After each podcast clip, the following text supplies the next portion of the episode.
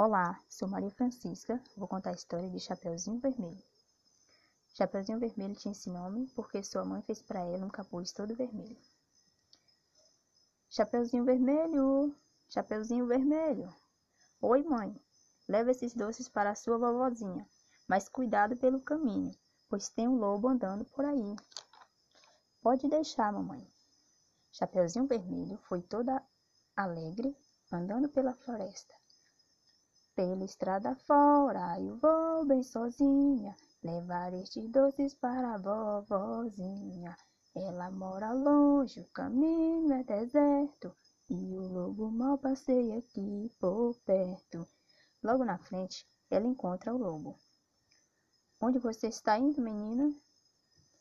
Vou levar uns doces para a vovozinha. Vá pelo caminho da floresta, porque é mais perto. Oh, muito obrigada, seu lobo.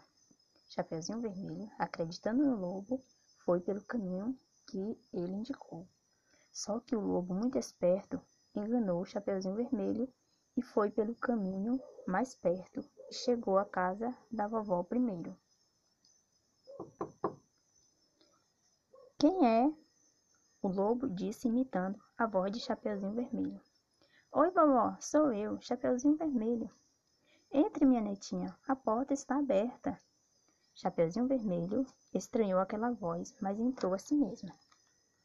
Quando ela viu a vozinha, ela estranhou e perguntou: Que olhos grandes você tem? São para te ver melhor, minha netinha. E que nariz grandes você tem? Para te sentir melhor, minha netinha. E que boca grande você tem? É para te devorar.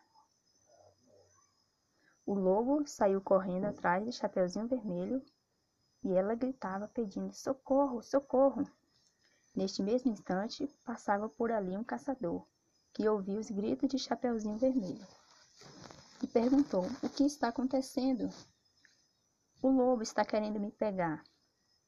Ao ver que o lobo queria devorar Chapeuzinho Vermelho, os caçadores deram uma paulada na cabeça do lobo. O lobo caiu morto e logo em seguida os caçadores colocaram o lobo na cama, cortaram sua barriga e tiraram a vovozinha inteirinha e com vida. Vovó, você está bem? Estou sim, minha netinha.